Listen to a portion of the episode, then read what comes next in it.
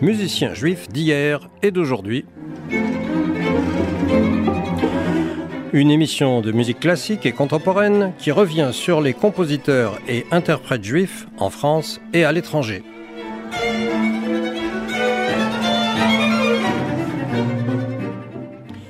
Les formations de musique de chambre prennent en général un nom générique, tel que Quatuor Modigliani, Quatuor Amadeus, Quatuor Diotima ou encore Beaux-Arts Trio. Parfois, ils prennent tout simplement le nom du premier violon, comme pour le Quatuor Belcea. Et puis moins souvent, ils gardent tout simplement les noms des musiciens de la formation. C'est ainsi que le trio Stern, Rose, Histomine ne s'est jamais appelé autrement que le trio Stern, Rose, Histomine, formé par les trois prodigieux musiciens Isaac Stern, violoniste, Leonard Rose, violoncelliste, et Eugène Istomine, pianiste, juif tous les trois d'ailleurs. Les trois musiciens se rencontrent au festival de Ravinia, près de Chicago, en 1955, mais leur véritable début date de 1961, où ils participent au premier festival d'Israël à Césarée. Le trio se produit ensuite en Angleterre, où il remporte un énorme succès, et c'est alors qu'il conquiert les États-Unis. Un événement à la fois culturel et politique achève de les lancer en 1962, lorsque le trio joue à la Maison Blanche, où le président Kennedy les invite à se produire lors de la réception d'André Malraux, à l'occasion de l'arrivée de la Joconde aux États-Unis pour une exposition. S'ensuivent alors un très grand nombre de concerts et de tournées dans le monde entier jusqu'en 1980, année lors de laquelle ils font une dernière tournée de 12 concerts à travers les États-Unis, culminant au Carnegie Hall de New York. C'est en novembre 1983 qu'ils apparaissent pour la dernière fois ensemble à l'occasion du 20e anniversaire de la mort du président Kennedy. Alors je vous propose, pour commencer, d'entendre leur interprétation du scherzo du premier trio pour piano, violon et violoncelle en si bémol majeur de Johannes Brahms, opus 8.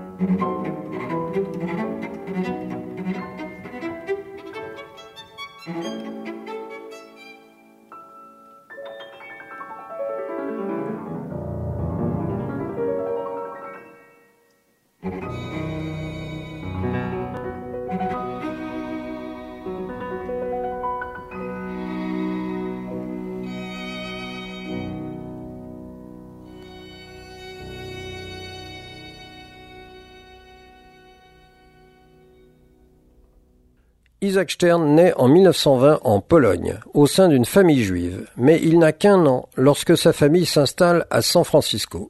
Sa carrière le conduit dans le monde entier, et notamment en Israël. Il s'engage activement aux côtés de Golda Meir et David Ben Gurion. On remarque notamment son récital donné à Jérusalem en pleine guerre du Golfe, devant un public équipé de masques à gaz on peut lui attribuer la découverte et le soutien de nombreux jeunes talents, dont Yitzhak Perlman, Pinchas Zuckerman et Shlomo Mintz. Après Brahms, nous passons à Schubert avec le premier trio de Schubert, opus 99, dont nous écoutons le premier mouvement.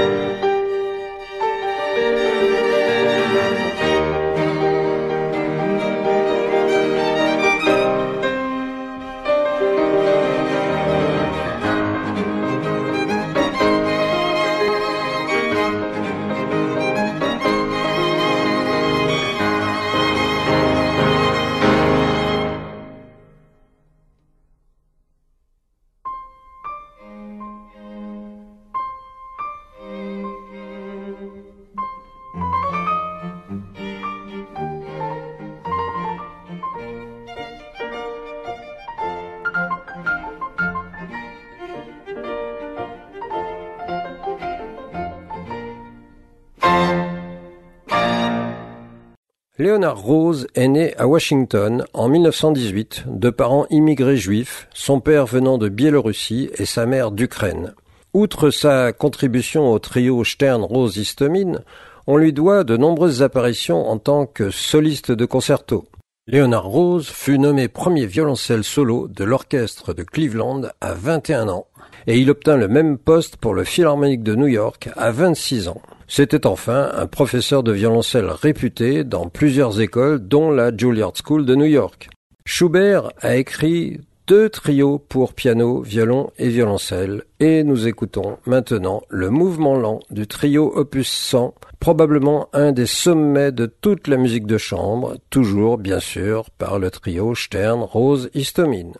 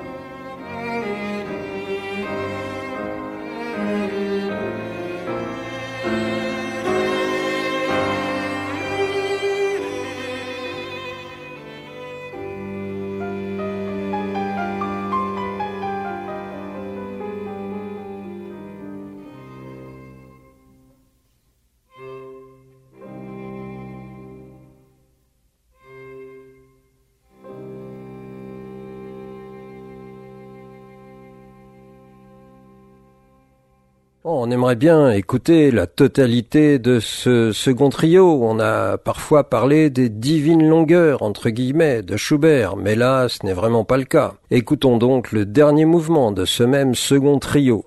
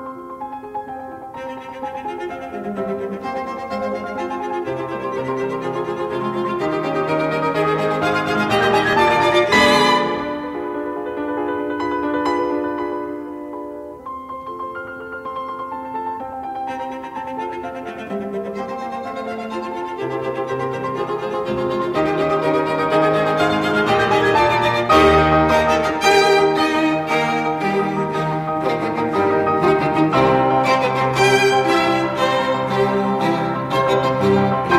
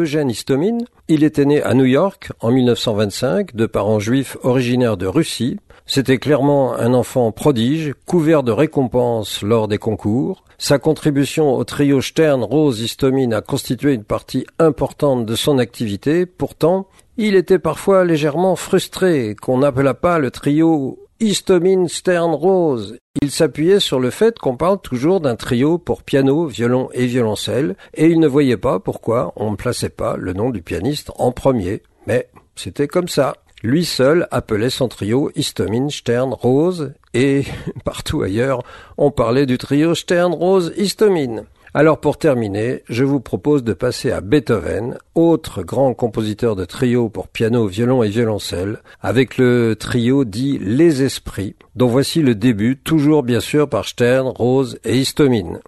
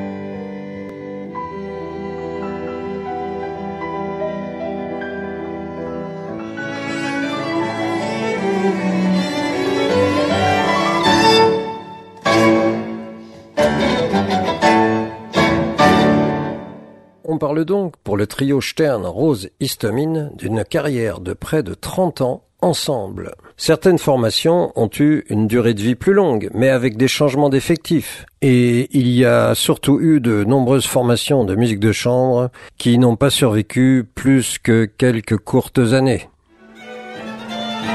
C'était Musicien juif d'hier et d'aujourd'hui.